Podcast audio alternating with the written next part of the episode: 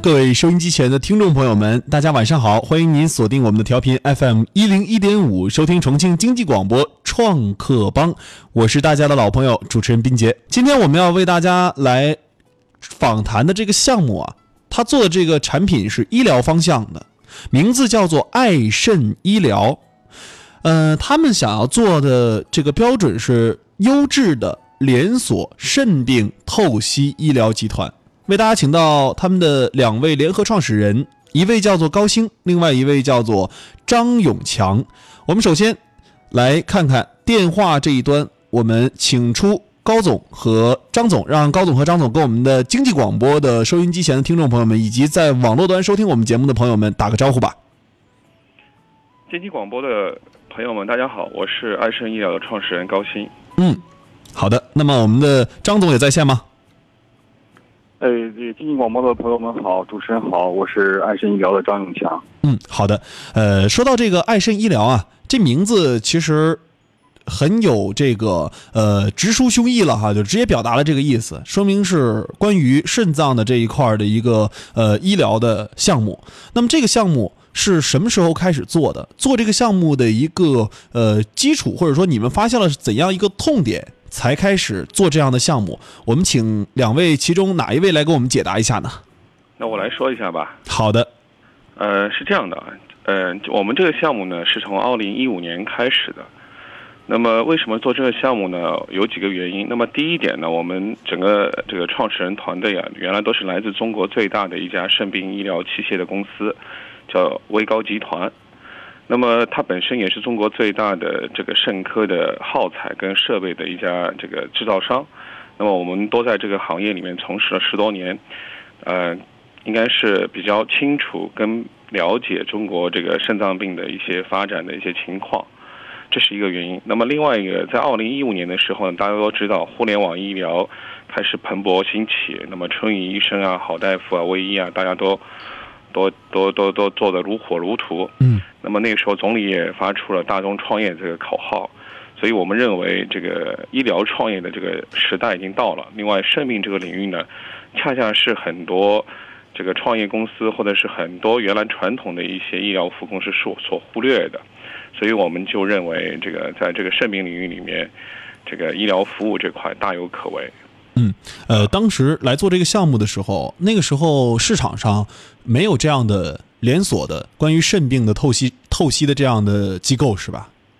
呃，那时候没有，哦，因为因为呃，我我我我这个我我顺便插一句啊，这个我想问一下，这个再过三天啊，可能是一个。比较重要的节日，我我想问一下主持人，你知不知道是什么节日？嗯，就是世界肾肾脏日是吗？还是叫肾？对的，对吧？哎，对，三月八号啊，就是大家可能都以为是这个三八妇女节，那么今年恰恰三月八号也是世界肾脏病日的一个重要的一个节日。嗯，那世界肾脏病日呢，其实是每年的三月份的第二个周四。嗯，那么今年的主题恰恰也是这个。关心、关注肾脏病，关爱女性健康。那么，可能大家对这个肾脏病都不是很了解啊，因为肾脏病有个特点，它有一个三高跟有个三低。这个我我不太清楚，这个主持人是不是知道？因为您可以说一下。啊，肾脏病有一个三高，那这个三高呢是什么？发病率高，啊，这个病死率高，嗯，啊，然后并发心血管的这个这个概率高，嗯，啊。那么三低呢是什么？这个普通群众的这个知晓率低，防治率低，还有一个这个并发以后的这个处理的这个有效性跟知晓率也偏低啊，有那么一个三高跟三低的一个说法。嗯，在一开始的时候，我们看到你们是从爱肾网开始做起的。那当时做这个网站的时候，这个网站拥有多少的用户？才让投资人对你们有这个很青睐你们，然后之后对你们投了第一笔资金，让你们有呃开医院，然后做这种血液透析中心的这样的一个潜质。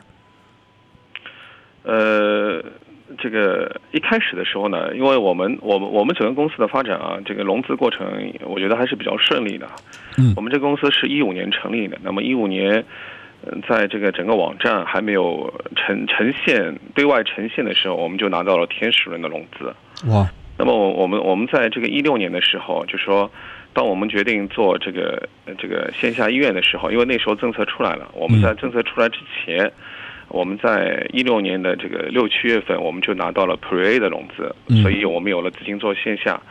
那么我们在一七年，我们也拿到了这个 A 轮的融资。那么我们在这个一七年年底啊，一八年一八年年初吧，我们已经刚刚完成了 A 加轮的融资，所以。从公司的发展历程来看，其实整个发展的融资的这个通通道还是比较顺利。嗯。呃，那么我们的爱视网的平台呢，因为它是一个比较细分的一个一个一个一个一个移动医疗的这么一个领域，因为呃，在一五年的时候，可能更多的这个移动医疗的一些服务啊，是偏综合性的平台，比如像春雨啊、好大夫啊、微医啊这种综合性平台。那么另外非常多的一块是糖尿病的。对吧？我觉得一五年的时候出来非常多的一些糖尿病的移动医疗的平台，比如像这个掌上糖医啊，还有什么唐医生啊、唐大夫啊之类的。那么肾脏病呢，其实是非常这个不受人注意的这么一个细分病种。嗯啊，所以在一五年做的时候呢，就是这个一开始的时候呢，大家都不是很重视。那么经过我们这个一年多的努力呢，我们目前爱肾网已经是全国。肾病领域的一个，应该算是一个领头的这么一个移动医疗的一个平平台。嗯，那么我们的患者的用户呢，已经接近百万。OK，如何去争取到这个？我刚才看到你们有一个这个呃这个天使呃天使轮的融资哈，呃这一块是如何去拿到的？我们来听听张总来跟我们讲一讲吧。哎，好的。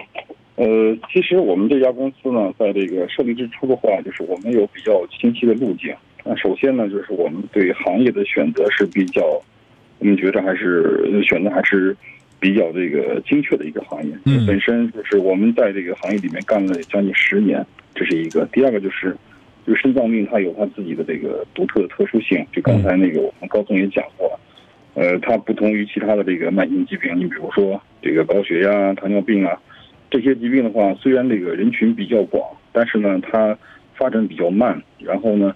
呃，长期的这个维持用效果还不错，但是肾脏病就比较就比较不同了。就是肾脏病一旦进入到肾脏病发发病期以后，它的发展比较快，然后后期的就是比较严重，就经常的会出现一些这个严重的社会问题。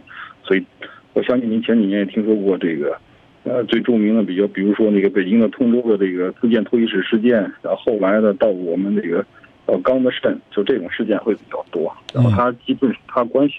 就肾脏病一旦这个到了发展的到后期以后，它基本上就是影响到这个一个家庭或者是一个单位或者是一个社会的一个安定团结或者是它的这个生存的一个问题。所以我们选选了这个行业。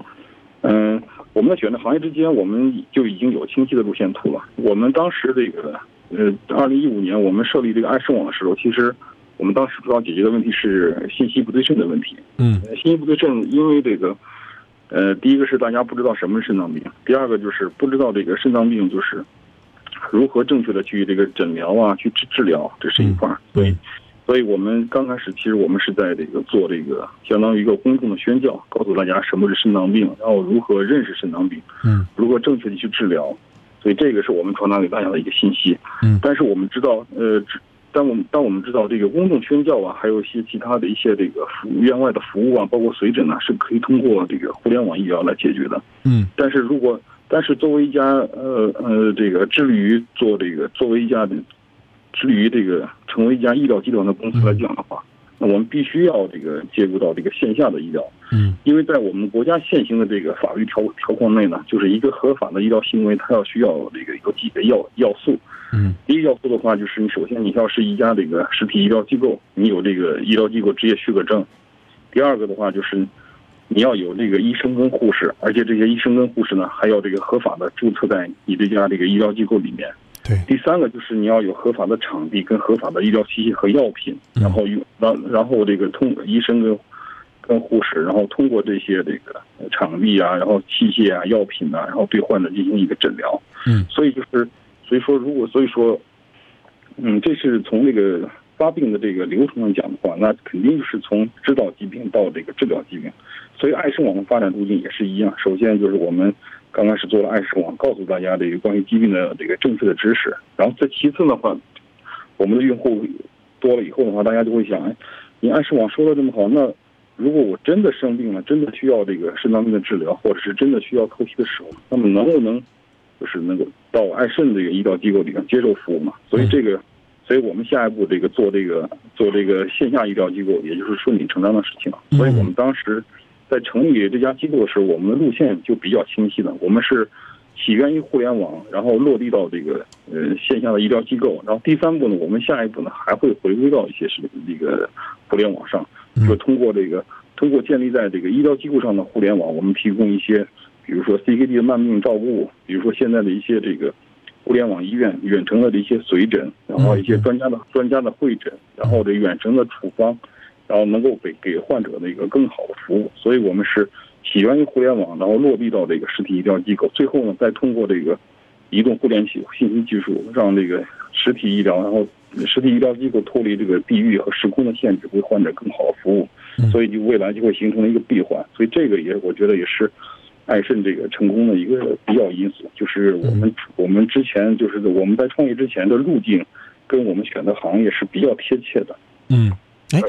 嗯，那呃，那当初我们在做这个爱肾网的时候，哈，在最一开始的时候，我们就已经布局到，就是就是一五年的时候，我们就已经想的这么远了吗？我们那时候基本上就是这个思路了。呃，一五年的时候，那时候就有这个思路。呃，我可以给你介绍一下我们那个合伙人啊，张永强的一个背景。那么张永强呢，本身在这个威高的集团的时候呢，他就做，他在二零一零年的时候就。做了第一家的中国的独立的血托中心。嗯，那时候呢是卫生部在山东做试点，那么永强作为这个项目的负责人，那么带头完成了中国的第一家独立的血托中心。嗯，那么从一零年到这个我们创业之前，那么五六年时间，永强一直在这个这个做这个线下的血托中心这一块。嗯，所以我们对传统的线下的血托中心，我们有比较清晰的认识。那么，我们认为，我们一我们在一五年的时候，我们那时候就认为，未来的医疗一定是线上跟线下结合的。嗯，那怎么结合？未来怎么发展？所以我们也是从爱生医疗这个项目开始，我们在尝试做一些这个线下医疗跟互联网的一些结合。所以那个时候，这个路径就比较清晰了。嗯，好，呃，关于爱肾网这一块儿，当时你们出来做的第一个网站，这个网站当时的用户规模能达到多少？最高的时候？嗯，其实爱肾网刚开始做的时候，基本上是没有任何用户的。我实话实讲。嗯。那么这个这里面有一个非常重要的一个特点，为什么这个？那么这跟中国的肾病患者的一些群体的一些基本的特征是有关系的。我们中国的肾病的发病率有十点八，就是说，在中国其实有一亿以上的人口具备慢性肾脏病患者，是慢性肾脏病患者。嗯。那么这一亿患者里面有多少人知道自己的肾脏病呢？主持人，你知道这个比例吗？嗯嗯嗯。不到百分之十。嗯。在中国一亿的人口里面，只有不到百分之十的人可能知道。肾脏病是大概怎么回事，或者知道自己可能有点问题。嗯，那么当时爱肾网在争取融资的时候，你们两位是如何去把这个创把这个投资人说动的？当时是 Pre Angel 给你们投的天使轮吧？是的。嗯，王立杰。哎，是的，没错，我也访谈过他。哦，好，我们来聊聊，说为什么那个呃，当时争取到他了。嗯，是这样的，因为我觉得这个非常凑巧，因为我们这个项目呢是在那个张江的一个孵化器里面。嗯。呃，王立杰他们这个团队呢，恰恰也是我们这个孵化器的一个项目的一个一个审核官吧。就是说，每年年底的时候，就是说可能一些入孵的一些企业需要一些这个考评。嗯。那王立杰恰恰是其中的一个考官、考核官。嗯。那我们在这个年度做这个工作汇报的时候呢，王立杰他听到了。听到后以后呢，这个这个散场以后，他就找到我，然后，呃，他就对我们这个项目比较感兴趣，所以前前后后时间非常短，就我们整个从聊到最后，王立杰来投，大概就一两个月的时间就完成了。嗯，其实那个时候这个项目啊，就还没有开始真正的落地。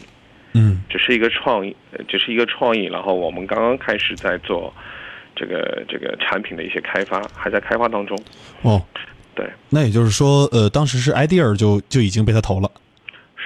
哎，呃，那说到这一块儿哈，呃，投了天使轮之后，你们拿这个天使轮的资金就开始做这个当时的这个爱肾网，然后爱肾网呃转移到线下的过程当中，这一块儿呃你们虽然说融资很顺，但其实呃这个过程真的顺吗？呃，我我个人认为啊，我觉得相对相对来讲还是比较顺利的。嗯那么我觉得顺利的原因呢，我觉得有有几个方面。第一个呢，在这个一五一六年的时候呢，这个医疗服务这块呢，已经进入到众多投资人的这个眼线里面来了。嗯那么另外一块呢，肾病非常特殊。刚才永强也说了，肾病的这个群体在中国非常大。嗯但是呢，在这个医疗服务啊，包括这个这个移动医疗这块的这个这个缺口啊，嗯也比较大，就市场规模很大，其实。非常大。血透整个就是肾脏病的中末期的患者，我们叫尿毒症。那么尿毒症的呃这个它的治疗，我们叫这个透析治疗，一部分这个可能叫我们叫肾移植，那么一部分是透析治疗嗯。光透析治疗这个市场在中国就有两两千亿到三千亿这么一个体量。哦，还很庞大的。非常大，就是说，那如果你算到这个前面的肾脏病的整个这个市场的规模化，那就非那就更大了。嗯，那么另外一个，在这个行业里面有个特点，就是说，呃，真正有经验或者在这个行业里面做过独立血透中心的，嗯那么在做这个肾病这个医疗服务的，在我们那个年代啊，一五年那个年代，嗯那时候可能一共加起来，我觉得应该是不到这个三家。呃之前我我看到哈，呃，我看到你们相关的新闻报道说，目前爱肾的所有的这个呃血液透析中心和专科医院全部是自建的，对吧？对的，对的。嗯，没有以这种收购的模式来进行。那么，呃，这样的模式，它呃呃好，肯定是有一定的好处。那么，我有一个问题，就是说，我们曾经在医院看病的这些患者啊，他们本身在医院。来做相关的血液透析和肾肾病的检查，为什么在医院看病没有在医院进行透析，而是说呃要到血液透析中心或者说去爱肾的线下的这个呃服务的中心来进行血液透析呢？这个是又怎样一个关系？这块儿我有点不太懂。嗯啊是这样的呃啊，这我来我来说几句啊。嗯这个我们我们呢，我们把我们定义成我们其实是公立医院这个不足的一个补充啊。嗯我们包括爱肾，我们现在在开的一些血透中心，我们还是以这个二三线城市或者是医疗资源相对不足这些省份，我们去布点的。因为我们认为真正缺这个医疗资源的，其实并不是在这个一线城市，而恰恰是在这个三四线城市。嗯那么三四线城市呢，也恰恰是现在这个肾透析中心缺乏的地方。嗯，啊，因为可能有受制于这个经济条件，受制于这个医护的一些资源，所以其实我们在很多人口这个密集的三线城市，透析中心的数量是不够的。嗯。